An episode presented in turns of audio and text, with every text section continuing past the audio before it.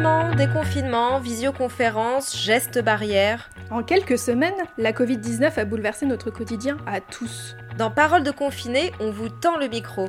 Retrouve tout de suite un nouveau témoignage. Je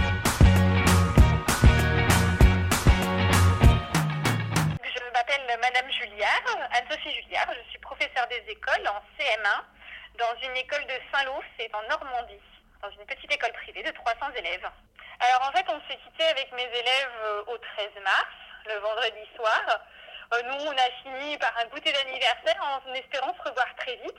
Et puis on s'est vite euh, rendu compte que ça n'allait pas se passer comme ça. Donc ils sont partis avec un dossier de travail.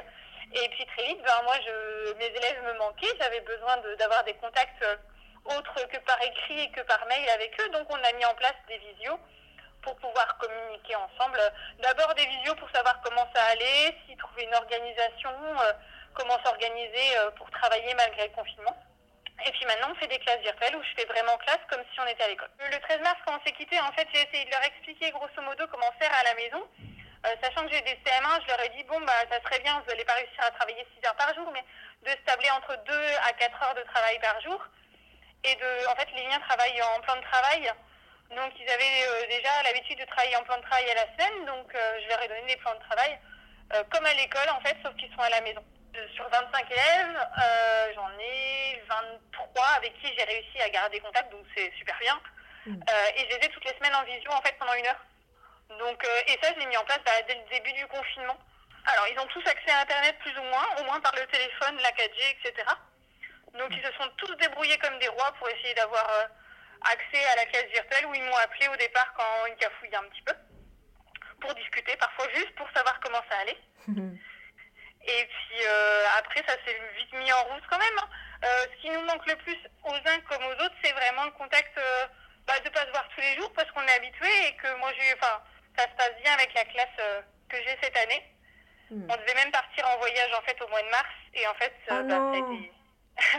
ça a été loupé.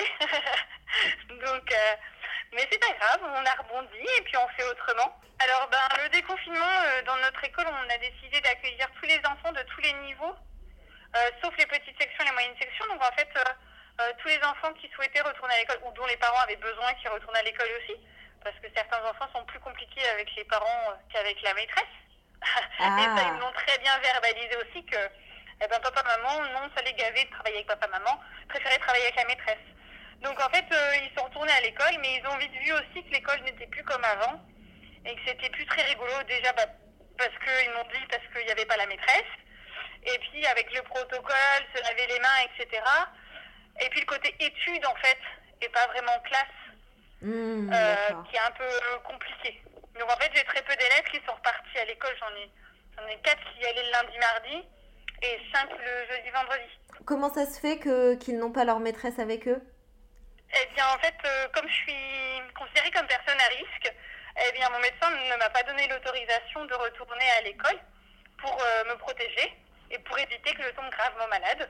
Donc, je l'ai expliqué aux enfants et puis il y a un site très bien fait, euh, ça s'appelle Coco le coronavirus, je ne sais pas si vous connaissez. Ah non, du tout. Et il y a, y a, un texte en fait sur les personnes à risque et qui explique notamment pourquoi la maîtresse elle peut pas retourner en classe. C'est une personne qui a fait des, des, petites BD en fait pour chaque thématique, donc la distanciation, le masque, bah, les personnes à risque, etc. Le retour à l'école aussi. Cette rentrée, ou en tout cas cette reprise plus exactement, qu'est-ce qu'elle a d'étrange pour, euh, pour les enfants et puis pour vos collègues? Euh, alors en fait, moi je suis allée à la réunion euh, de, de pré-rentrée, enfin je n'avais pas encore la, le certificat d'isolement, c'est-à-dire qu'on m'interdit d'aller travailler, c'est original. Donc eh ben, ce qui est particulier, c'est que déjà les entrées se font à des horaires différés selon leurs lettres de, alphabétiques en fait. Par exemple, les enfants de A à C arrivent à telle heure, ensuite de C à D euh, de, à telle heure, en fait, pour éviter qu'il y ait une masse euh, à l'entrée du portail. Donc des arrivées échelonnées. Ensuite, bah, systématiquement le lavage de main. Ensuite, aller dans la classe et bah, faire son travail, mais sans bouger, sachant que dans la pédagogie que j'utilise, ben, ils avaient des galettes, ils avaient des ballons, ils avaient le droit de se déplacer entre chaque tâche. Donc euh, toutes ces habitudes-là, en fait, euh, ne, peuvent plus être faites, en fait. Mm. Les récréations aussi, euh, qui sont plus comme avant, c'est-à-dire que, en fait, c'est mes collègues qui animent les activités, enfin, qui animent bah, les temps de récréation, donc soit par de la danse, soit par des petits jeux sportifs. Les temps du midi, qui sont plus ou moins décalés selon leur âge et leur classe, pour éviter de brasser un maximum d'élèves. Et puis voilà, puis de nouveau la sortie qui est un peu différente aussi. On se serre les coudes les uns les autres. Et puis euh, les collègues, elles prennent plus tôt et elles finissent plus tard en fait en ce moment. Elles n'ont pas de pause pour manger, etc. Donc elles gèrent aussi, bah, du coup, elles surveillent leurs élèves. Donc il y en avait très peu de chez moi, mais il y en a plein qui vont retourner le 2 juin, mhm. euh, parce que les parents n'auront plus la garde d'enfants, etc. Et puis après, bah, elles gèrent le distanciel aussi. On serre les coudes dans le privé, on n'a pas le choix de toute façon.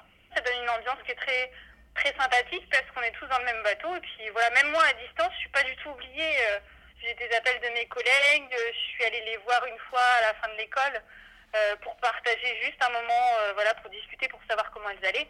Donc c'est, nous on a la chance d'avoir une super ambiance.